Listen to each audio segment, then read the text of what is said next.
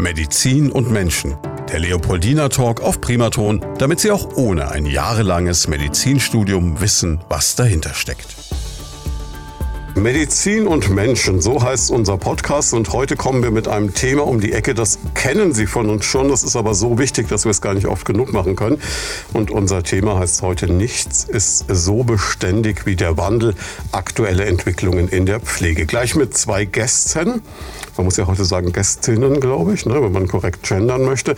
Zum einen ist Katharina Diem bei uns, Pflegedienstleiterin, und Markus Ratz, ebenfalls Pflegedienstleiter oder Pflegedienstleitung. Gibt es da einen Unterschied? Nee. Nee, kann man beides nehmen. Kann man beides machen. Ja, Mensch, äh, erzählen Sie mal, Frau Diem, Sie waren schon mal hier vor einem Jahr. Ja, genau. Und jetzt sind Sie total glücklich, dass Sie wieder hier sein dürfen, ne? Ja, ich bin schon glücklich, aber auch aufgeregt. das ist überhaupt kein Problem. Erzählen Sie ein bisschen von sich. Ja, zu meinem Werdegang vielleicht erstmal. Ich bin gelernte Gesundheits- und Krankenpflegerin. Ich habe hier in Schweinfurt im Josefs gelernt, mhm. habe dort auch gearbeitet auf einer chirurgischen Station, habe mich dann nach ein paar Jahren zum Studium entschlossen und habe mich für Gesundheits- und Pflegemanagement entschieden. Habe das dann in Würzburg an der FH studiert, habe währenddessen auch noch im Josefs gearbeitet, auch danach noch, nach dem Studium. Und jetzt seit 2020 bin ich im Leo, in der Pflegedienstleitung eben. Und ähm, Herr Ratz, können Sie den Lebenslauf noch toppen? Ja, ich habe einen klassischen Einstieg eigentlich gehabt über den Zivildienst. Mhm. Ähm, habe dann gemerkt, das ist was für mich. Bin dann auch in die Ausbildung gegangen, habe ebenfalls am Josefs Krankenhaus dann gelernt. War dann aber ähm, seit 2007 am, oder am Leo beschäftigt als Gesundheits- und Krankenpfleger, habe dann äh, Weiterbildung gemacht zum Praxisanleiter, Stationsleitung, war dann auch eine Zeit lang stellvertretende Stationsleitung, bin dann auch so in die Pflegedienstleitung übergewechselt. 2020, habe dann so die Koordination der Ausbildung mit übernommen und aktuell ähm, bin ich die Leitung vom Patientenmanagement, das seit einem Jahr und ähm, studiere noch nebenbei, also genau. Sie sind beide nicht so Menschen, die viel Freizeit brauchen, habe ich den Eindruck. Oder? Doch, haben wir trotzdem. Funktioniert trotzdem. Unter der Woche ist natürlich schwierig, aber die Wochenenden also gehören der Familie eigentlich oder halt, wie gesagt, aktuell halt fürs Lernen. Jetzt haben Sie so gesagt, Sie sind über den Zivildienst reingekommen. Ich habe selber auch mal vor vielen Jahren Zivi gemacht, weiß mich hat das damals auch fasziniert. Ich kenne viele Leute, die sind auch so Sachen hängen geblieben wie Rettungsdienst oder sowas. Was haben Sie genau gemacht im Zivi? Ähm, ich war auf einer interdisziplinären Privatstation. Da habe ich dann auch dann später gearbeitet nach der Ausbildung. Ähm, ja, es war halt alle Tätigkeiten. Natürlich viel Hilfstätigkeiten. Erst einmal Betten machen, ähm, aufräumen, Pflegeregen bestücken, dann aber auch äh, Patienten, äh, leichte Patienten eben zu versorgen, die jetzt nur ein bisschen Unterstützungsbedarf gebraucht haben.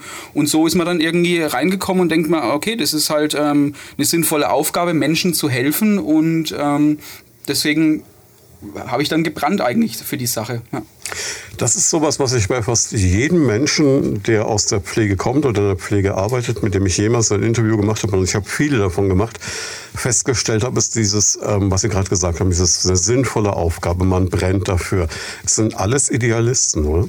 Würde ich eigentlich gar nicht so sagen. Das okay. Ist den also, einen, vielleicht hatte ich nur die falschen oder die richtigen, ich weiß es nicht. Idealisten in dem Sinne vielleicht nicht, aber es ist einfach der Beruf, der das auch in einem hervorbringt. Also mhm. für mich war jetzt die Ausbildung, war jetzt eigentlich nicht so, dass ich unbedingt Krankenschwester werden wollte. Ich habe mich dafür entschieden, bin dann da reinkommen und dann kam das eigentlich erst, dass man wirklich merkt, okay, die, die Tätigkeit ist sinnvoll, das macht Spaß, das, man hat eine Mischung aus körperlicher Tätigkeit, aus kognitive Beanspruchung und diese, diese Sinnhaftigkeit ist einfach dabei. Fehlt Ihnen beiden dann in Ihrer jetzigen Situation dieses praktische Arbeiten? Also mir auf jeden Fall. Manchmal schon. Also das ist ähm, schon was, was man jahrelang eigentlich gehabt hat, immer wieder. Auch das Körperliche, ähm, sage ich mal, am Patienten mit anpacken, mobilisieren, was auch immer. Ähm, und das fällt einfach weg. Und auch so dieses, ähm, diese Dankbarkeit, auch wo dem, äh, vom Patienten, sage ich mal, wiederkommt, ähm, das hat man halt nicht in unserem Beruf. Klar macht man seine Aufgaben und so weiter, aber dieses Zwischenmenschliche ist doch anders mhm. als das immer in diesem fortwährenden Patientenkontakt eben also das direkte Feedback, dass der Patient sich bedankt oder genau. eben Sie merken, ich habe ja. jemanden betreut über eine gewisse getan, Zeit genau. und er geht dann gesund nach Hause oder sowas. Genau, in der Regel, ja. Ja, ähm, ja. Klar, das sind natürlich Erfolgserlebnisse, die man so in kaum einem anderen Job kriegen wird. Ja. Jetzt ähm, ist ja der Grund, warum wir uns gerade um diese Zeit im Jahr treffen, ganz unabhängig davon, wann Sie jetzt diesen Podcast hören, dass am 12. Mai der Tag der Pflege ist. Und der ist aus einem ganz besonderen Grund, genau am 12. Mai, nämlich da ist der Geburtstag einer britischen Krankenpflegerin und Pionierin der modernen Krankenpflege, nämlich von Florence Nightingale. Die wird immer noch so hergezogen. Die ist irgendwann 1820 geboren, ist aber immer noch irgendwie so die Ikone dann scheinbar. Sie gucken beide so, sagen, ja, ist ganz okay, aber interessiert uns eigentlich nicht mehr so. Also wird immer so, so ein bisschen gehypt als die Begründerin der modernen Krankenpflege. Ich weiß nicht, ich denke mal, seitdem ist viel passiert. Ich kann mich erinnern, noch in den 1970er Jahren des letzten Jahrhunderts war es so, dass es Besuchszeiten im Krankenhaus gab, so einmal die Woche eine Stunde am Sonntag. Ansonsten waren wir, ja, gucken Sie, bin ich so Ich war damals als Kind im Krankenhaus, da war es so. Das hat sich alles komplett geändert. Wenn man jetzt so guckt, der Beruf heute ist ja neben dem, was Sie an pflegerischen Tätigkeiten haben, ja auch ein sehr kommunikativer, Sie ja Kontakt mit Ärzten, mit äh, anderen, mit Patienten, mit Angehörigen etc. haben und ja insofern quasi auch so ein bisschen die Schnittstelle sind für alles, oder? Ich würde schon sagen, also der Fokus ist nach wie vor auf dem Patienten, aber das Außenrum hat sich halt deutlich geändert. Also wie Sie sagen, einfach die Schnittstellen, die Anforderungen steigen immer mehr. Ähm, wie Sie gesagt haben, Fachkräftemangel ist halt so ein Thema. Mhm. Andererseits aber auch so Bürokratie, ähm, so diese Hürden, die einfach einem auferlegt werden, die Zeit, wo man halt anders nutzen können und am Patienten noch mehr zu arbeiten. Und das hat sich deutlich gewandelt über die Jahre hin, das stimmt. Ja. Das ist interessanterweise das, was mir jeder sagt, ähm, der im medizinischen Bereich arbeitet, um jetzt wieder so einen Allgemeinplatz zu dreschen, dass immer mehr so Schreibkram, ähm, alle möglichen Dinge von Verwaltungsaufgaben oder auch einfach nur dieses Mitschreiben, was man jetzt getan hat, dieses Protokollieren immer stärker wird. Das heißt, ich kann mir den modernen Pfleger, die moderne Pflegerin so vorstellen, dass er auch mit dem Tablet dann quasi am Bett langläuft. So ungefähr. Gibt es das schon? Tablets haben wir noch nicht. Wir haben so mobile ähm, Patientenläden, ähm, wo unser ganzes Dokumentationssystem drin ist. Also wie gesagt, ähm, wie ein Arbeitsplatz, ähm, wie man halt bisher hatte und äh, geht halt damit von Zimmer zu Zimmer. Das Ganze ist halt auch jetzt, sage ich mal, was man früher normal mit normalen Blutdruckmaschinen gemacht hat, äh, Thermometer ins Ohr. Ähm, das haben wir jetzt auch alles neu, sage ich mal. Das wird alles jetzt digital übertragen. Mhm. Ähm, deutlich schneller, Verwechslung fast ausgeschlossen und äh, nicht nochmal so ein Zwischennotieren. Also es ist eine deutliche Ersparnis für, sagen wir, für die Pflegekräfte. Also es hat sich in dem Sinne schon ein bisschen modernisiert. Also die Zeiten, wo sie ins Zimmer reingelaufen sind und jeder hat so ein Quecksilberthermometer bekommen, die sind auch vorbei. Vorbei ja. Wenn man jetzt, was vielleicht mal ganz interessant ist, so ein, ich weiß nicht, ob es ihn gibt, aber den normalen Arbeitstag eines Menschen, der in der Pflegearbeit beschreiben sollte, wie geht das los? Also es fängt eigentlich jede Schicht erstmal mit der Übergabe an. Mhm. Dass die vorherige Schicht einen Überblick über die Patienten gibt, die da liegen. Das nimmt schon mal die erste halbe, dreiviertel Stunde eigentlich in Anspruch. Das ist das, wenn ich als Angehöriger jemanden besuchen möchte und alle sitzen im Schwesternzimmer und ich habe das Gefühl, ja, genau, ja. jetzt trinken die Kaffee und legen die Füße hoch. Die das ist da weit gefehlt. Ja. Unterhalten sich, das mhm. ist dann meistens die Übergabe, ja.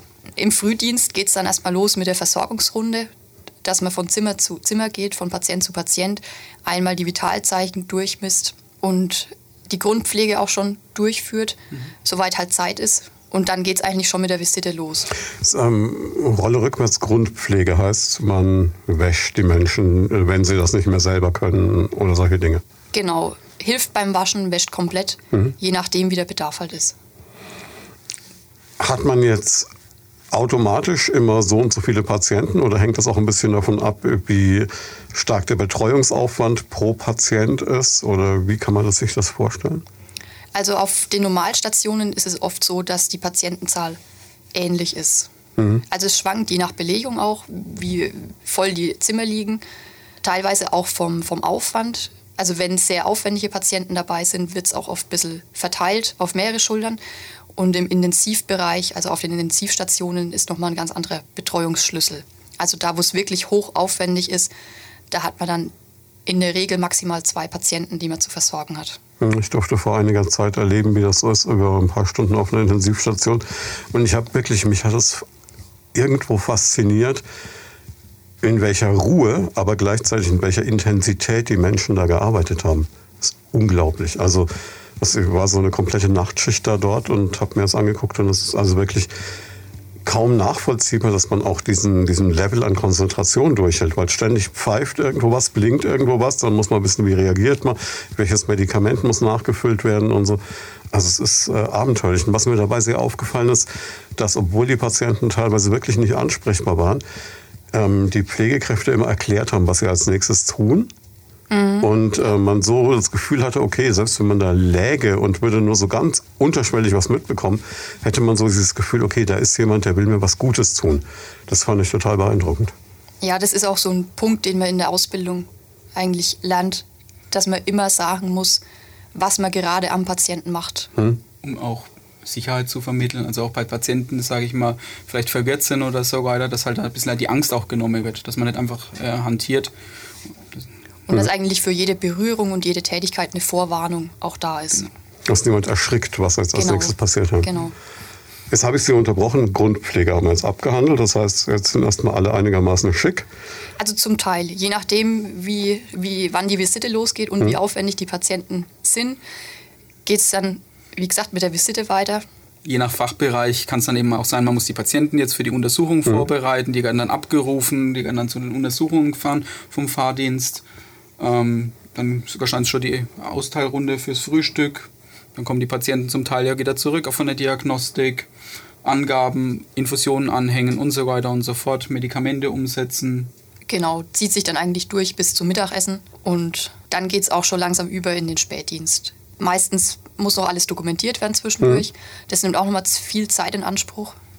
Was ich mir herausfordernd vorstelle, ist, es kann ja ständig der Moment kommen, dass dann irgendjemand auf den Knopf drückt und sie unter Umständen aus dem rausreißt, was sie gerade tun, weil jemand anders vielleicht nur zur Toilette muss, aber vielleicht auch gestürzt ist oder sonst irgendwie Hilfe braucht. Ja, das auf jeden Fall. Also es ist eigentlich oft so, dass man eigentlich gerade über einer Tätigkeit ist, wo man weiß, mhm. da kann man jetzt nicht weg. Das muss jetzt gemacht werden. Oder man kann den Patienten gerade nicht allein lassen und dann geht die nächste Klingel. Oft weiß man dann, wenn es in seinem Bereich auch ist, okay, was könnte die Patientin jetzt brauchen, was ist gerade nötig. Dann kann man ein bisschen abschätzen, kann sie kurz warten, muss sie kurz warten. Also man muss dann auch immer priorisieren, was mache ich jetzt zuerst. Sie haben Gedanken zum Thema oder persönliche Fragen? Darauf freuen wir uns. Einfach anrufen unter 09721 20 90 20 und mitreden. Gut, es gibt wahrscheinlich so den sage ich mal, den, den Patienten, der vielleicht schon klingelt, wenn der Kaffee kalt geworden ist, sondern es gibt den Patienten, der erst klingelt, wenn er neben der Toilette liegt, so ungefähr. Ja, genau. Gibt also alles, ja. es gibt alles. Also wenn man die Patienten ein bisschen kennt, dann kann weiß man, man einschätzen, schon, wie dringlich das Ganze ist. Ja. Es kann auch was Akutes sein, aber im Nachtdienst zum Beispiel weiß man dann oft, okay, wenn, wenn die, die Patientin jetzt klingelt, dann muss man jetzt schnell sein. Mhm. Dann, dann lernt man das schon nach ein paar Schichten oder nach ein paar Diensten, wo man mit den Patienten zusammen oder mit denen gearbeitet hat und die betreut hat. Wie, wie stark ist so dieses Anteilnehmen? Weil das, das stelle ich mir immer so schwierig vor. Ich glaube, einerseits man, gerade wenn einem jetzt jemand vielleicht auch noch besonders sympathisch ist oder vom Alter her ähnlich ist oder am Ende sogar jemand, den man kennt, dann wird man ja wahrscheinlich eher mitfühlen. Gleichzeitig müssen sie ja, glaube ich, eine gewisse Distanz bewahren, sonst wären sie ja verrückt. Also wie, wie funktioniert das? Ist schwierig. Also das kommt immer von ab, ähm, was spielen da für Faktoren mit, ein, mit rein. Ist es einerseits die Diagnose, ähm, ist es eine palliative Situation, ist es jetzt nur, ähm, weil man den Patienten mit ihm gut kann. Also das sind viele Faktoren einfach, wo man sagt, ähm, die spielen da mit rein und dieses Thema, das wird auch in der Ausbildung beigebracht, Nähe und Distanz und ist einfach auch wichtig zu sagen, einerseits sich eines abzugrenzen, also zu sagen, es ist meine, mhm. mein, meine Aufgabe, mein Job. Andererseits ähm, muss man ja auch dem, äh, empathisch dem Patienten Patienten gegenüber auftreten und sozusagen Ängste nehmen, Krankheiten. Also ist ja auch viel, dass man dann in Patientenzimmer kommt, die Patienten weinen, wie kann man die mhm. trösten, wieder abholen, zu sagen, ähm, weil die Situation einfach so schwierig ist, wie sie ist. Ja. Aber es ist halt auch wichtig, dass man dann rausgeht vom Dienst genau. und auch abschalten kann einfach und es nicht mit heimnimmt und dann daheim noch einem das? Es ist schwierig, aber es glaube ich, die Voraussetzung dafür, dass man lange in dem Beruf auch bleibt und ja. das, das mitmachen kann. Kommt auch auf den Fachbereich ein bisschen an. Also wenn man in der Onkologie arbeitet und tagtäglich mit dem Thema konfrontiert ist, ist es schwerer, denke ich, ähm, weil immer wieder, aber also jetzt in dem chirurgischen Bereich, wo die Patienten dann ähm, nach der OP einfach wieder heimgehen. Ja. Gibt es dennoch so Einzelschicksale, an die Sie sich auch Jahre später noch erinnern? Gibt es sowas? Ja, auf jeden Fall. Also wenn ich an die Ausbildung denke und an den Einsatz in der Palliativstation, da weiß ich jetzt noch manche Namen und, und wie die letzten Tage waren von den Also. Palliativstation für die, die zuhören, das nicht wissen, das ist quasi der Ort, an dem Menschen bis zum Tod begleitet werden, wenn man schon weiß, das ist nichts mehr, was wir heilen können, aber wir können natürlich noch unheimlich viel für den Menschen tun. Es gibt auch noch Patienten auf einer Palliativstation, die dann auch nochmal entlassen werden. Hm, die in den Hospiz beispielsweise zurückgehen. Ja, oder doch wieder nach Hause und mit Schmerzmedikamenten zum Beispiel eingestellt hm. worden sind. Aber viele Schicksale sind schon dabei, die in Richtung Sterben gehen. Ja. Das ist natürlich schon eine Geschichte, mit der muss man, glaube ich, umgehen können. Andererseits klar, brauchen wir genau Menschen, die sagen, ich kann das und ich traue mir das zu, weil keiner möchte allein sein am Ende des Lebens. Das ist ja, glaube ich, das Schlimmste, was einem passieren kann. Ich glaube auch, also so alleine, sage ich mal, von der Welt zu gehen, das ist echt schwierig. Auch loslassen einfach. Also da haben ja auch viele, sage ich mal, dann ähm, ist eine Hürde einfach, wenn da keine Angehörigen sind. Manchmal dann, kommen die Angehörigen, weil sie weiter weg wohnen, erst äh, zu einem bestimmten Tag und dann fällt es denen auch leichter, ähm, sage ich mal, ja, Abschied zu nehmen, loszulassen. Aber genauso wie es diese schweren Momente gibt in Ihrem Job, gibt es ja wahrscheinlich auch das äh, Umgekehrte, dass Sie sehen, da kommt jemand, dem geht es echt dreckig aber nach einer gewissen Zeit, auch dank ihrer Pflege, geht es wieder richtig gut und er kann nach Hause gehen. Genau, also wie gesagt, die Situationen sind natürlich die schönen Situationen. Ähm, ja, das ist äh, auch so eine Entwicklung einfach zu sehen. Also einfach so ein ähm, Erfolgsergebnis. Es klingt blöd, aber es ist einfach so zu sagen, ich habe den Patienten Tag für Tag begleitet, ähm, habe mit denen, sage ich mal, auch so einen Tiefpunkt ähm, gehabt. Ähm, er hat äh, Schmerzen gehabt, wurde es besser mit den Schmerzen. Ähm, er, man hat ihn dann noch voll unterstützen müssen am Anfang bei der Grundpflege und dann ist es nach und nach hat er das dann wieder selber übernommen, so dass er dann wieder in eine häusliche Situation geht, ähm, wo er sich dann teils selber versorgt oder ähm, weniger Unterstützung braucht, als wie er halt kam. Wo man sagt, es geht ja jetzt stabil. Das sind wirklich die Momente, wo man sagt, ähm, da hat man wirklich was Gutes getan an den Menschen und ähm, die danken das immer entsprechend. Gibt es eigentlich für Sie einen Unterschied, ob Sie sich jetzt um Kinder kümmern, um Menschen, die in Ihrem Alter ungefähr sind oder um sehr betagte Menschen oder macht das keinen Unterschied? Also für mich schon. Bei Kindern ist es nochmal, ist es was ganz anderes. Mhm. Wenn man mit Gleichaltrigen arbeitet, kommt es immer auch ein wenig drauf an, wie, wie da die Nähe auch ist, was, was an dem, dem Patienten, der Patientin zu machen ist. Und bei Älteren, also fällt es mir nochmal einfacher ist halt das Hauptklientel, sage ich mal, die genau. älteren Patienten. Ja, da ist es nochmal anders, wenn man, wenn man beim Waschen hilft oder so, wie wenn ich jetzt jemanden in meinem Alter zum Beispiel beim Waschen unterstützen würde. Okay, ist verblüffend. Ich hätte es gerade gedacht, das ist umgekehrt. Also das ist bei mir so. Ich würde sagen, das ist bei jedem unterschiedlich. Hängt auch nochmal ab, äh, also geschlechtermäßig, ähm, dass man eben sagt, ähm, wenn ich jetzt auch eine Frau waschen würde in meinem Alter, das würde gar nicht in Frage kommen einfach. Also das ist, glaube ich, auch sowas, wenn wir mal drüber sprechen wollen, was sich geändert hat. Also ich will jetzt nicht wieder mit Florence Nightingale anfangen, ne? aber mit der konnte ich vorher nicht so punkten. Aber die hat irgendwann mal wohl gesagt, Krankenschwestern beschäftigen sich mit Menschen. Ich denke, der Satz gilt wahrscheinlich immer noch nach wie vor, aber Pflege hat sich halt komplett verändert. Und da ist sicherlich dieser gesellschaftliche Wandel auch was, weil auch Familienstrukturen haben sich ja verändert. Genau, ähm, ist einfach so, die Menschen werden einfach immer älter aufgrund mhm. der Versorgung. Also ähm, dadurch, dass sie im Krankenhaus zum Teil auch gut versorgt werden oder ähm, es einfach die Medizin halt hergibt. Ähm, und dadurch, aber es brechen auch die Familienverhältnisse zum Teil weg. Also früher, was die Angehörigen, die ähm, Patienten, sage ich mal, versorgt haben zu Hause, ähm, das ist halt nicht mehr so die Regel. Wie gesagt, oft äh, wohnen die ganz woanders. Die wohnen allein, und ähm, da ist es dann schwer. Und die haben das halt mitkompensiert und jetzt sind die zum Teil auf sich alleine gestellt. Wenn ich nur an die eigene Familie schaue, meine Großeltern wurden noch von meinen Eltern quasi gepflegt, über Jahre hinweg auch teilweise. Mhm. Ähm, heute wäre das rein beruflich schwieriger darstellbar, definitiv. Ja. Und dann muss eben ein Netz greifen. Und dieses Netz wird aber, glaube ich, immer löchriger, weil wir immer weniger Leute haben, die das machen können. Genau, einerseits im Krankenhaus, wie gesagt, der Fachkräftemangel, andererseits aber auch die Nachversorger, also ähm, Sozialstationen, Pflegeheime haben ja genauso äh, mit Personalmangel eben zu kämpfen und ähm, können dementsprechend auch nicht mehr Patienten aufnehmen oder mitversorgen. Hm. Wenn die Patienten bei uns behandelt werden, ist die Behandlung abgeschlossen und dann müssen sie ja wieder in ein ähm, Betreuungsverhältnis äh, entlassen werden und da ist, ist oft nicht gewährleistet. Ja.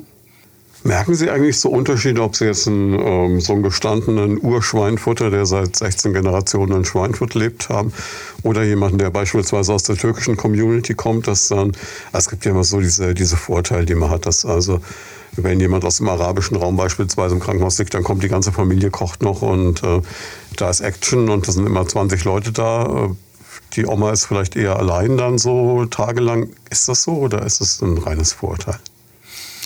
Ich, also so pauschalisieren kann man es. Kann man, glaube ich, nie, natürlich. Kann man es, glaube ich, nicht. Und ich habe es jetzt auch eher so teils, teils erlebt. Es gab die Familien, die wirklich alle da waren, die auch ihr eigenes Essen mitgebracht haben und auch teilweise von früh bis abends beim Patienten waren, aber es gab auch das Gegenteil. Aber das auch in jeder Kultur eigentlich. Was ist einem da als Pflegekraft eigentlich lieber? Das gesunde Mittelmaß, kann man so sagen? Ja, ja, das ist gut formuliert. Es kann anstrengend sein, wenn viele Angehörige da sind. Es kann aber auch gut sein, weil es dem Patienten gut tut, einfach. Also ich glaube, gerade so ältere Herren beispielsweise, die sind doch froh, wenn die Gattin dann da ist und wenn gewisse pflegerische Dinge vielleicht lieber von der besten Ehefrau von allen vielleicht übernommen werden, ja. aus einem Schamgefühl, als von der jungen Pflegerin. Ja, genau, genau. Langweilig wird ihr Job, glaube ich, nie, oder? Nee, es ist kein Tag gleich dem anderen. Also es ist schon immer mit Überraschung verbunden, also nicht vergleichbar mit irgendwelchen Fließbandarbeiten, wo ich sage, da habe ich immer die gleiche Aufgabe. Also es ist wirklich einfach dadurch, wenn sich schon ein Patient äh, auf Station ähm, verändert, also sprich äh, nicht da ist oder so, das macht manchmal ganz äh, viel aus. Mhm. Ja, für den Alltag, für den Ablauf und so weiter und so fort. Ja. Jetzt ähm ist Ihr Job anspruchsvoller geworden? Wir haben schon gehört, es gibt mehr Dokumentation, es muss mehr mitprotokolliert werden. Die Aufgaben werden vielfältiger. Natürlich werden auch die Krankheitsbilder, glaube ich, äh, teilweise ganz anders, weil, Sie haben es gesagt, Menschen werden älter und man kann viel mehr und viel länger helfen. Gibt es auch Sachen, die es erleichtern? Stichwort Digitalisierung. Merken Sie, dass manche Sachen einfacher werden?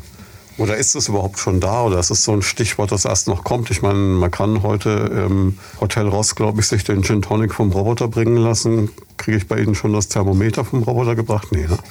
Noch nicht noch nicht die. Aber in China gibt es sowas, glaube ich, schon. Ich Wobei jetzt auch nicht so Grundpflege sind, glaube ich, so Roboter, wo dann äh, beim Ein- und Ausstieg eben helfen ähm, oder halt eben bringen, aber jetzt nicht, äh, sage ich mal, so um Patienten direkte Verrichtungen ausüben. Das will, glaube ich, auch keiner wirklich haben. Nee, das mhm. ist auch, äh, es ist auch befremdlich, glaube ich. Also für Patienten, also jetzt die auch ältere Semester mhm. eben sind, ich glaube, das sind solche Neuerungen äh, erst einmal irritierend. Bei uns gibt es das, also wie gesagt, wir haben jetzt ähm, so Spot-Monitore äh, erst vor kurzem eingeführt, ähm, wo man eben ähm, Blutdruck, Puls, Temperatur, Sauerstoffsättigung und die Atemfrequenz einfach digital übertragen kann, um eine Erleichterung eben beizuführen. Äh, für die Pflegekräfte, wie gesagt, dieser Dokumentationsaufwand, wo man sich vielleicht mal jetzt auf seiner Übergabeliste eine Zwischennotiz gemacht hat, das fällt einfach weg, weil es direkt ins System über das WLAN eben eingespeist wird. Genauso mit dem Blutzucker, aber auch ähm, im Bereich der für den Patienten ein bisschen Komfort. Da gibt's jetzt, haben wir ja neue Betten angeschafft, ähm, liefern einerseits für den Patienten Komfort, Kopfteil verstellbar und so weiter und so fort, aber auch für die Pflegekräfte, die direkt am Patientenbett arbeiten, höhenverstellbar, also mit, mit nur einem Knopfdruck und nicht dieses Pumpen manuell. Ähm, das ist auch eine deutliche Erleichterung in dem Bereich. Auch grundsätzlich unsere Pflegedokumentation auf den Normalstationen ist auch digital. Also mhm. man kann von verschiedenen Orten darauf zugreifen. Auch der Arzt, der vielleicht gerade in der anderen Abteilung am PC sitzt, kann den Patienten auf der und der Station einsehen. Das heißt, die Zeichen, wo so eine Kladde unten am Fußende vom Bett hing und da hat jeder was mit Kuli reingeschrieben und man musste Glück haben, dass man es lesen konnte, sind vorbei. Größtenteils, ja. Die Zeiten sind vorbei, also dass man Hieroglyphen entziffern musste. Ja. Ich habe manchmal schwer mit Medikamentenangaben zum Teil. Das ist jetzt alles ähm, schön lesbar. Sie haben Gedanken zum Thema oder persönliche Fragen? Darauf freuen wir uns. Einfach anrufen unter 09721 20 90 20 und mitreden. Bedeutet, ich habe quasi einen Barcode oder irgendwas am, am Bett oder auch am so einem Armband und dann weiß ich genau, den kann ich scannen, ist Patient XY so ungefähr. Genau, jede Pflegekraft hat ein Namensschild, einen mhm. Barcode, scannt sich damit, dann weiß man, wer, sage ich mal, die Messung durchgeführt hat und ein Patienten, wie Sie gesagt haben, am Armband wird dann auch gemessen und das wird dann zusammengeführt und wird dann eben übertragen. Ich kann also sogar zuordnen, die Temperaturmessung war von Schwester oder Pfleger so und so. Ich glaube, es ist nicht sofort ersichtlich, aber im Hintergrund ist es auf jeden Fall hinterlegt. Ja. Das ist ja super. Das ist schon eine große Erleichterung. Ja, ja absolut. Das auf jeden Fall. Wenn alles funktioniert, das ist immer so mit moderner Technik. Aber ähm, jetzt hangle ich mich hier die ganze Zeit immer so mit der weiblichen und männlichen Form hin und her. Vielleicht können wir das mal ganz kurz ansprechen. Früher war ja die männliche Krankenschwester ein, eine Orchidee im äh, Pflegebetrieb. Pfleger sieht man immer wieder oder immer mehr. Also als ich äh, jetzt vor kurzem eben auf der Intensivstation das mir angeguckt habe, fast nur Männer. Intensivstation besonders. Also das ist ein Bereich auch bei uns im Haus, wo man im Vergleich zu den Normalstationen auf jeden Fall mehr Männer auch hat. Ja. Kann aber auch an der Technikaffinität liegen, weil da deutlich mehr Maschinen sind. Also das ist einfach auch eine Tätigkeit, was Männern vielleicht eher liegt auch. Ja. Hm. Insgesamt, wenn man so guckt, immer noch deutlicher Frauenüberschuss? Ja, doch, aber es vom Gefühl her, auch bei den Auszubildenden, werden es mehr Männer auch. Also es wird mehr, nicht mehr als für der Frauenanteil, aber wie ist es denn von dem, was ich körperlich mitbringen muss? Weil, also, wenn Sie jetzt jemanden mit meiner Statur im Bett von links nach rechts wenden müssen, nicht vergnügungssteuerpflichtig, denke ich, ne? Das nicht, aber es geht. Mit der richtigen Technik ist es machbar. Hm, okay, also das ist eher eine Technikfrage als eine, eine wirklich Frage, man muss jetzt kein Muskelpaket sein, um in die Pflege zu gehen. Nee, das auf jeden Fall nicht. Ich kann man sagen, es ist, ich habe vorhin schon gefragt, was leichter ist von der Pflege her. Gibt es einen Run eher auf Kinderpflege? Gibt es einen Run eher auf Ältere in der Ausbildung? Was ist so beliebter? Wo brauchen Sie am dringendsten Leute? Also wir hatten erst kürzlich Gespräche mit unserem Oberkurs quasi, die im, mhm. im Herbst fertig sind mit der Ausbildung. Und da ist es eigentlich sehr gleichmäßig verteilt. Also wir haben einen großen Teil, der sich für Normalstationen interessiert, für die Erwachsenenpflege. Mhm. Auch einen Teil, der sich in der Kinderklinik sieht, zukünftig. Und auch einige, die sich auf Intensivstationen sehen oder in der zentralen Notaufnahme. Also es ist, was auch gut ist, es ist gleichmäßig eigentlich das Interesse. Jetzt ähm, machen wir das hier ganz offen gesprochen auch so ein bisschen, um auch Menschen für den Job zu begeistern können wir ja mit offenen Karten spielen. Das ist ja sowas, was ja auch interessant ist. Wir alle wissen, wir brauchen Fachkräfte. Wenn man jetzt ähm, mal drüber reden möchte, was macht für Sie die Faszination? Sie haben schon gesagt, das Erfolgserleben ist, ähm, es ist immer was Abwechslungsreiches. Was, was ist so spannend an dem Job? Würde auch sagen, dieses Vielschichtige. Also wie Sie ja gesagt haben, äh, man kann ja überall eigentlich eingesetzt werden. Altenpflege, Kinderkrankenpflege, Großkrankenpflege ähm, hat mit anderen äh, Berufsgruppen, arbeitet man zusammen, agiert da und ähm, bringt dann auch Ergebnisse vor. Äh, vor. Also um diese Abwechslung, wo ich ja vorhin erwähnt habe, ähm, einfach jeder Tag ist anders. Also mhm. Man, manchmal hat man viel Untersuchungen, man kommt, manchmal kommen viel Zugänge, dann Entlassungen. Es ist bunt gemischt, manchmal ist viel zu tun, manchmal weniger. Es ist diese Abwechslung. Ich glaube, das ist sowas auch mit den Schichten. Ich arbeite nicht nur von ähm, ja, bis Mittag, 16 Uhr, sondern ich habe da manchmal früh, spät, Nachtdienste, natürlich auch Wochenenddienste, aber dieser Wechsel, das ist, äh, dafür habe ich dann unter der Woche immer frei und ich glaube, das ist so ein Anreiz der Beruf, weil der so flexibel ist und ähm, viel hergibt, also Schichtmodelle und so weiter und so fort, wo ich sage, das die Abwechslung. Was ich immer mehr erlebe, wenn junge Leute zu uns in den Medien kommen, ist so dieses, man muss sie gar nicht mehr unbedingt mit Geld ködern, sondern es ist eher so dieses Work-Life-Balance, dieses Schlagwort, das immer kommt. Also Arbeitszeitmodelle wie Gut, Homeoffice wird bei Ihnen jetzt kein Thema sein in der Pflege, denke ich. Sie können schlecht den Patienten mit heimnehmen. Aber dieses, ich möchte vielleicht nur vier Tage die Woche arbeiten. Ich möchte jetzt Teilzeit arbeiten, weil ich kleine Kinder habe. Ich möchte ähm, gerne ähm, mehr Nachtschichten machen oder so. Da ist ja auch eine gewisse Flexibilität wahrscheinlich da, weil der Job ja, es werden immer Leute gebraucht. Gleichzeitig kann ich mir das Pensum vielleicht nicht generell, weil ich in einem Team arbeite, aber so ein bisschen zusammenstellen. Geht das? Ja, auf jeden Fall. Also im, wenn jemand Teilzeit arbeiten möchte, ist es überhaupt kein Problem. Das geht eigentlich in jedem Bereich. Auch teilweise geht es auch, wenn man nur eine Vier-Tage-Woche möchte. Kommt mhm. immer ein bisschen auf die Abteilung an. Und auch mit den, mit den Nachtdiensten. Wenn jemand viele Nachtdienste machen möchte, ist es eigentlich, freut sich fast jede Station drüber. Kommt immer darauf an, wie es bei den Kollegen ausschaut. Wenn es viele Kollegen gibt, die viele Nachtdienste machen wollen, wird es immer wieder eng, aber man findet eigentlich immer eine Möglichkeit, sage ich mal dafür. Es gibt ja seit einiger Zeit jetzt auch die sogenannte generalistische Ausbildung. Das heißt, hat sich auch in dem ganzen Ausbildungsding was geändert. Früher hat man sich ja, glaube ich, eher spezialisiert. Jetzt ist es so ein bisschen wie, blöder Vergleich, Gesamtschule. Man bleibt erstmal eine Weile zusammen, oder? So könnte man sagen. Also drei Ausbildungsrichtungen, sage ich mal, wurden zu einer zusammengefasst. Mhm. Die Großkrankenpflege, die Altenpflege und die Kinderkrankenpflege.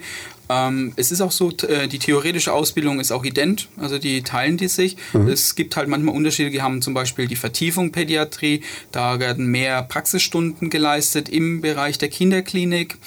Ähm, und das ist ja das, wo man auch gesagt, diese Herausforderung. Also ähm, man passt sich immer, die Krankheitsbilder verschwimmen irgend, äh, mhm. miteinander. Also sprich, junge Kinder können auch, ähm, sage ich mal, ähm, psychische Erkrankungen jetzt mhm. haben, was jetzt bei den äh, Erwachsenen ja eher angesiedelt ist und ähm, da ist einfach ein Wandel und ähm, das macht es eigentlich so flexibel, dass die Mitarbeiter überall einsetzbar sind. Also sei es auch im Krankenhaus oder in Einrichtungen und so weiter und so fort. Also man kann auch dann, wenn man, sage ich mal, irgendwann mal im Berufsleben mag, okay, ich mag nichts mehr im Krankenhaus arbeiten, kann ich irgendwo anders ähm, einfach eingesetzt werden. Ist die Ausbildung dann so ein bisschen wie, also Vergleich Medizinstudium, ich mache erstmal so meinen Allgemeinarzt, also ich werde erstmal Pflegekraft und dann spezialisiere ich mich? Oder ist es so, dass ich eigentlich schon alle drei Dinge mitbekomme und dann vielleicht am Schluss noch was draufsatteln kann, wenn ich sage, ich will jetzt unbedingt Intensivstation machen oder in die frühkindliche Pflege? Nee, also wie gesagt, ähm, muss ich jetzt nicht spezialisieren in irgendeinem mhm. Bereich. Wie gesagt, man kann an allen Bereichen arbeiten. Ähm, das darüber hinaus, ähm, da besteht bei allen auch die Möglichkeit im Sinne von Weiterbildungen, ähm, Intensivweiterbildung, Praxisanleitung, Stationsleitung und so weiter und so fort. Da kann ich ähm, mich überall weiterbilden und äh, da sind wir auch, sage ich mal, als Krankenhaus froh drum, wenn sich Mitarbeiter dazu bereit erklären, ähm, ja, sage ich mal, dieses Mehr zu erbringen und sich weiterzubilden in diesem Bereich. Ja, und Sie sind ja beide jetzt verblüffenderweise eigentlich so Beispiele dafür, dass man sagen kann, ich steige da relativ an der Basis ein. Sei es, ich mache eben mein Zibi und sage, komm, das begeistert mich oder ich mache eine Ausbildung in dem Bereich und kann dann aber wirklich, also nach oben gibt es eigentlich kein Limit, ne? Ja, genau. Also die Möglichkeiten sind schon sehr breit gefächert. Und man fängt wirklich mit der Ausbildung an. Vielleicht auch eher eben als, als Bufte jetzt mhm. mittlerweile. Und nach oben hin ist eigentlich alles offen. Also wenn man motiviert ist und es will, hat man da eigentlich richtig gute Chancen. Ist halt die Frage, ob man wirklich diesen, diesen Schritt gehen möchte von der Praxis weg, dann eben in den eher administrativen Bereich. Das hatten Sie ja vorhin gesagt, dass einem das vielleicht fehlt, aber auf der anderen Seite ist das natürlich eine tolle Aufstiegsoption. Ja, es, kann, es muss ja nicht in den administrativen Bereich sein, es kann ja auch in der Praxis sein. Also wir haben so viele Fachbereiche, wo man auch eine zweijährige Weiterbildung mhm. machen kann, in der Intensiv, in der ZNA, wie es der Herr Ratz schon gesagt hat. Also das ist ja, da gibt es auch eine Bandbreite. Als Stationsleitung bin ich auch viel auf Station, also eigentlich nur auf Station, auch noch mit am Bett. Also da fehlt die Praxis in dem Sinne nicht. Und wie wir an dem Beispiel ja sehen, Sie haben gesagt, Sie studieren neben dem Job als Pflegedienstleitung Herz. Also ist das Leopoldina offensichtlich auch aufgeschlossen und sagt, wir, wir pushen da auch und geben unseren Leuten die Option. Genau, also die Möglichkeit äh, wird auf jeden Fall gegeben, zu sagen, wenn ich mich da irgendwie weiterentwickeln möchte, wird da unterstützt und wie gesagt, für die Stelle äh, hat es auch Sinn gemacht und es bringt mich ja auch weiter in meinem Bereich. Das Interesse des Unternehmens oder des Klinikums ist dann auch zu sagen, wir ziehen uns unsere eigenen Spezialisten groß und profitieren am Ende auch davon. Genau. Ja, es überlebt mir auch immer wieder Menschen, die vom Deo kommen, sind in der Regel schon viele Jahre und bleiben da gerne. Es muss einen Grund dafür geben. Wie ist es denn überhaupt? Wie viele Leute bilden Sie gerade aus? Wie viele Leute arbeiten bei Ihnen in der Pflege? Also in der Ausbildung sind aktuell so um die 150, 60, das würde ich gerade schätzen. Also Einmal die, die die dreijährige Ausbildung machen zur Pflegefachfrau oder zum Pflegefachmann und auch die, die die einjährige machen zum, zur Krankenpflegehelferin oder mhm. Helfer. Und im Pflege- und Funktionsdienst haben wir so zwischen 900, 950 Mitarbeiter. Wow. Ja, 950 Individuen, die sie alle irgendwie koordinieren müssen. Ja, genau. Das ist eine Aufgabe. Das ist ja unglaublich. Es gibt ja dann auch noch die Stationsleitungen, also die nächste Ebene, mhm. die dann auch noch mal einiges abfangen, dass das nicht alles an uns herangetragen wird. Aber ich kann mir vorstellen, wenn dann eine, eine Person von Ihnen beiden durch die Abteilungen läuft, kommt doch immer jemand gelaufen und sagt, oh, wo ich Sie gerade sehe, ich hätte da kurz. Ja, das auf das jeden Fall. Vor, ja. da fällt einem immer was ein. Puha, das ist ein Wort. Ja, und ähm, wenn man jetzt bei Ihnen eine Ausbildung macht, diese 150, 160 Leute, in der Regel können Sie die alle übernehmen oder sagen Sie, Sie bilden mehr Menschen aus, als Sie brauchen? Also in den letzten Jahren haben wir eigentlich ziemlich jeden übernommen. Also mhm. da sind die Chancen schon richtig gut. Ein Großteil ist auch im Haus geblieben. Wenn jemand nicht weiterarbeiten möchte im Leo, dann ist es oft wegen Studium oder weil ein Umzug ansteht mhm. in eine andere Region, sodass die Entfernung einfach zu groß wird. Und bei den Einjährigen möchten wir natürlich, dass die, sage ich mal, das als Trittbrett nehmen und in die dreijährige Ausbildung mhm, gehen und sich dann halt nochmal aufqualifizieren, ähm, weil sie halt vorher die Chance einfach gehabt haben, ähm, die dreijährige zu gehen und dementsprechend machen die, schließen die dann oft ähm, noch die Ausbildung hinten an. Aber muss sich keine Sorgen machen, wenn jemand diese Ausbildung generell abschließt, er wird immer in diesem Land oder auch in einem anderen Land seiner Wahl einen Job bekommen heutzutage, oder? Ja, die Chancen sind sehr, sehr gut. Sie haben Gedanken zum Thema oder persönliche Fragen? Darauf freuen wir uns. Einfach anrufen unter 09721 20 90 20 und mitreden. Ähm, Sie haben es gerade angesprochen, manche Leute machen erst die einjährige Ausbildung, um auch die Qualifikation zu haben, um die dreijährige zu bekommen. Reden wir doch mal über Einstiegshürden. Wenn ich jetzt äh, beschließe, okay, schlechtes Beispiel zu alt, aber wenn jemand beschließt, ich möchte gerne in die Pflege gehen, ähm, was muss er mitbringen? Ja, wie gesagt, ähm, ist ein bisschen so auch ähm, eine Affinität, einfach mit Menschen mhm. zusammenzuarbeiten, weil das macht der Beruf einfach aus. Ähm, einerseits die Patienten, andererseits aber auch die Ärzte und andere Pflegekräfte und so weiter. Ähm, ja, sage ich mal auch. Äh, keine Angst vor Berührungsängsten, also weil einfach ein großer Teil ähm, der Pflege die Grundpflege ist, die Versorgung, die Prophylaxen, das direkte Arbeiten am Patienten, genau. Ähm, ja, also so Beratungstätigkeiten, also auch Wissen vermitteln können, ist, glaube ich, eine wichtige ähm, ähm, Fähigkeit, wo die Leute eben mitbringen müssen. Teamfähigkeit, weil wir haben ja von, von großen Teams gesprochen. Ähm, da auch Hand in Hand Übergabe, also dass da auch nahtlos alles übergeht, dass man weiß, okay, ähm, ich habe jetzt meine Arbeit geleistet, alles und der Kollege nach mir ähm, kann dann nahtlos übernehmen. Also das sind, glaube ich, so Charaktereigenschaften oder Eigenschaften, wo man einfach braucht. Ganz banal schulabschlussmäßig?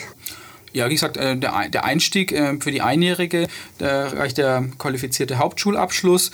Bei der Dreijährigen brauche ich dann schon die mittlere Reife oder ähm, eine abgeschlossene Berufsausbildung. Dann könnte ich dann auch ähm, direkt in die dreijährige Ausbildung einsteigen. Studium ist normalerweise Hürde Abitur. Aber ich könnte jetzt wieder sagen, wenn ich die dreijährige Ausbildung habe, kann ich auch ein Studium draufsatteln, ohne ein Abi gemacht haben beispielsweise. Das gibt es, genau, ich, auch also Möglichkeiten. Pflege, ähm, Pflegestudium, das ist möglich dann, ja. Wenn jetzt jemand überlegt und sich sagt, na, ich weiß aber nicht gerade das mit dem Pflegerischen, kann ich wirklich jemanden waschen, jemanden beim Toilettengang begleiten oder wird mir das unendlich schwer fallen, ist wahrscheinlich der Goldstandard ein Praktikum, um es einfach auszuprobieren, oder?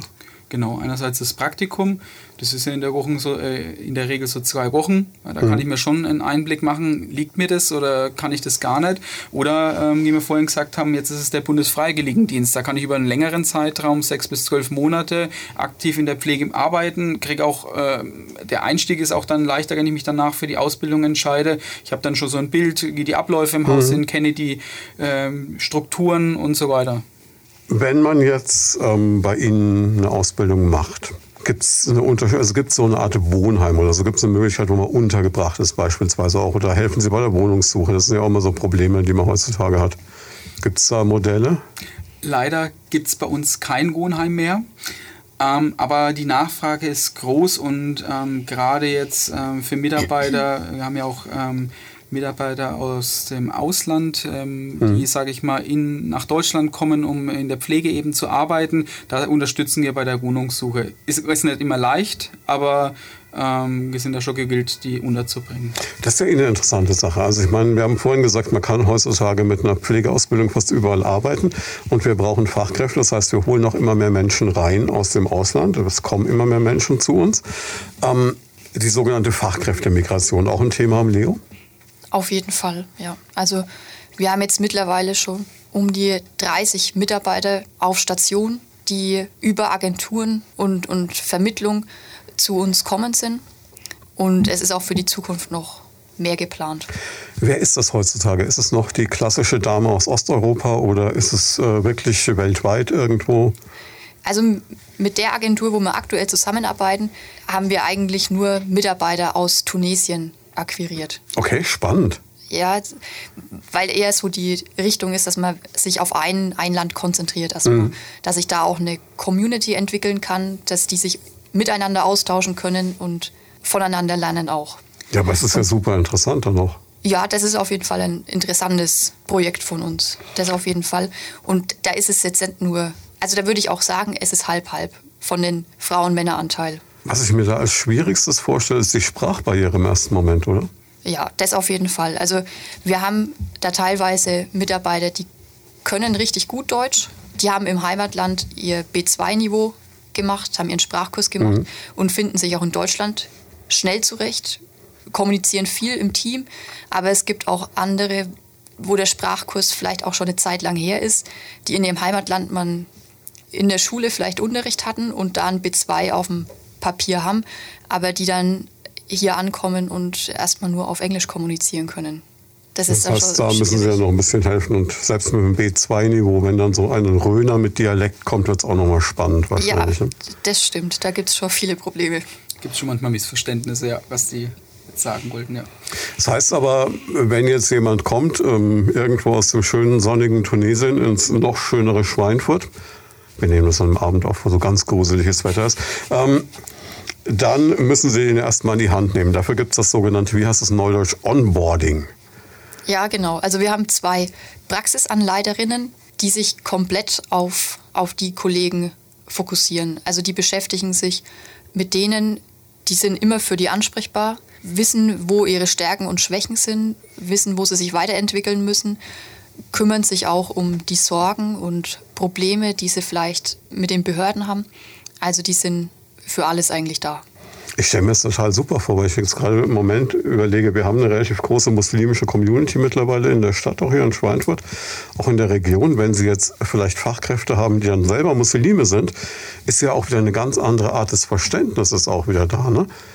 Also ich denke, aktuelles Ramadan, wenn die tagsüber nicht essen oder trinken wollen, dann kann man vielleicht da eher dann sagen, okay, komm, ist klar, verstehe ich. Ne? Also es sind so ganz viele Dinge, wo ich glaube ich dann so gerade dieses Multikulti von beiden Seiten eine total gute Entwicklung sein kann. Ja, auf jeden Fall. Und es, es dauert zwar, aber das Verständnis entwickelt sich. Was ich jetzt noch, wir sind fast am Ende, wir haben schon unglaublich viel geredet, aber was mich noch interessiert, mir wurde hier ein Wort noch aufgeschrieben, ein Flexi-Pool. Jetzt habe ja. ich erst überlegt, ist das so eine Art Planschbecken, dass man in der Größe variieren kann? Nein, das wird es nicht sein, sondern ein Pool ja, ist immer eine, Schönes, ja. eine Menge an Menschen, die man flexibel handeln kann. Oder wie ist das? Ja, so das, das, passt wieder zu den Arbeitszeitmodellen und mhm. zu dem Thema. Ähm, wir haben zwar die Möglichkeit, dass viele dass man Teilzeit arbeiten kann, ohne Probleme in der Pflege. Man kann auch in Funktionsbereiche wechseln, also im EKG oder in, ähm, in der Dialyse zum Beispiel. Mhm. Hat man geregeltere Arbeitszeiten und nicht dieses Dreischichtsystem. Aber für die Pflege selbst auf den Stationen ist es schon sehr starr. Also man hat Früh-, Spät-, Nachtdienst mhm. und das ist auch das, wo sich halt der Tagesablauf auf den Stationen dran orientiert. Und der Flexipool ist jetzt eigentlich relativ neu. Also letztes Jahr hat ein, einer unserer Stationsleiter das Konzept dafür entwickelt mhm. und den auch gegründet und betreut ihn auch. Da sind Mitarbeiterinnen drin, die in irgendeiner Form Einschränkungen in ihren Dienstzeiten haben. Und die können dann ihren Dienstplan selbst schreiben. Also die können vorgeben, wie sie arbeiten möchten, von wann bis wann, an welchen Tagen, können das selbst planen fürs ganze Jahr, auch ihren Urlaub und werden dann von dem, von dem Leiter des Flexipools, aber auf verschiedenen Stationen eingesetzt. Also quasi so ein, so ein Springer, der selber wie ein Selbstständiger sagt, dann und dann stehe ich zur Verfügung, lieber Kunde, Leopoldina. Und ähm, Leopoldina sagt, okay, machen wir, aber dann entscheiden wir auch, wo wir dich gerade brauchen. Ja, quasi. Cooler sozusagen. Deal. Ja, ist auch, also auch da ist die Nachfrage sehr groß. Also da haben wir auch viele Bewerber. Der ist jetzt auch schnell angewachsen. Also dafür, dass er Anfang letzten Jahres gegründet worden ist, sind ja jetzt schon 20 Mitarbeiter drin. Mhm. Also damit kann man schon die Leute locken. Jetzt äh, haben wir gerade, was auch vielleicht für Leute, die sich für den Job interessieren, spannend sein dürfte, noch gar nicht über Geld geredet. Es gab lang dieses Vorurteil, dass Pflege schlecht bezahlt würde. Ich glaube, die Zeiten, kann man sagen, sind ein bisschen vorbei, oder? Also wenn man jetzt bei, ähm, in der Ausbildung schon mal anfängt, also ähm, das ist wirklich eine gute Bezahlung in der mhm. Ausbildung. Äh, es wird deutlich fast mehr als in dem Betrieb äh, anfangs gezahlt. Und ähm, über die Jahre steigt es ja. Wir zahlen ja nach Tarifvertrag und das entwickelt sich ja dann auch stufenweise hinauf. Und mit den Fachweiterbildungen, wo wir ja vorhin gesagt haben, ähm, macht der Arbeitnehmer dann auch nochmal deutliche Sprünge in dem Bereich, gehaltstechnisch. Wenn Sie sich jetzt noch was wünschen könnten, so zum Abschluss für die Pflege. Also ich weiß, wir haben in Pandemiezeiten mal so am Anfang zumindest so ein bisschen motiviert vom Balkon geklatscht alle. Das hat sich ziemlich schnell verloren. Inzwischen sind wir wieder so in dieser Meinung, glaube ich, gesamtgesellschaftlich, na, Sie machen das schon. Ne? Lassen Sie uns mit dem Thema ein bisschen in Ruhe, liebe Pflegekräfte. Ne? Aber ähm, es hat sich eigentlich nichts geändert an der Situation. Ne? Die Probleme, die mal da waren, sind teilweise immer noch da. Was wäre so das, wo Sie sagen, ich meine, Sie sind am Leo, so wie Sie das schildern, schon in einer tollen Teamsituation, das passt alles. Gäbe es denn noch irgendwas, wo Sie sagen, das wäre noch toll?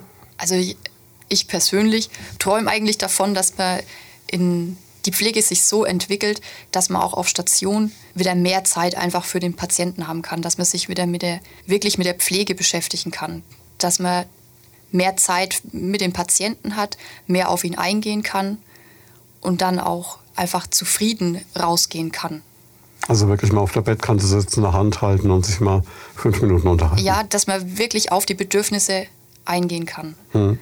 Also das ist so die Wunschvorstellung, glaube ich. Dem würde ich mich anschließen. Einfach die mehr Zeit, also für das, was ich ja die Ausbildung ja auch besucht habe, ähm, das auch auszuführen. Ja, genau. Ja.